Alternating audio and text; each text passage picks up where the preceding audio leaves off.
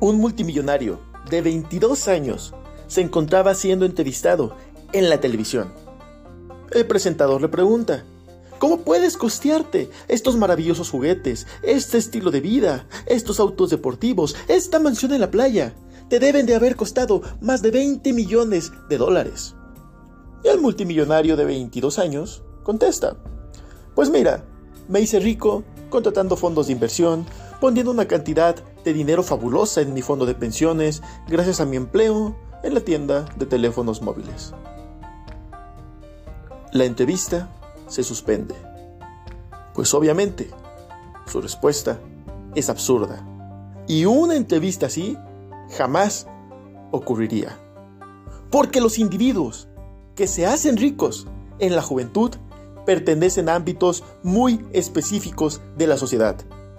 Son deportistas profesionales, raperos, actores, estrellas del espectáculo o gente famosa.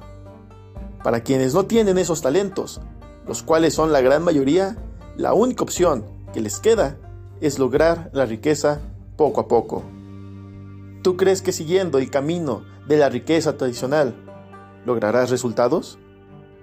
Puede que sí, pero ¿para qué? ¿Quieres ahorrar el 10% de tu salario para retirarte a los 75 años? ¿Quieres ser el más rico del asilo? La estrategia de buscar la riqueza poco a poco es una estrategia perdedora. ¿De verdad crees que el tipo que vive en una mansión en la playa y que tiene aparcado un deportivo de 500 mil dólares junto a la entrada se hizo rico contratando fondos de inversión?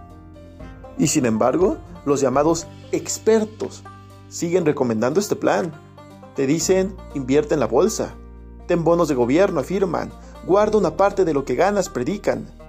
¿Y esto funciona? Claro que funciona, pero ¿a qué costo? ¿Cuánto tiempo te tomaría crear riqueza? Y si el mercado se desploma, ¿qué pasaría con tus ahorros? La lección es que la filosofía de hacerse rico poco a poco es una apuesta perdedora, porque es codependiente de los mercados financieros y se basa en tu tiempo.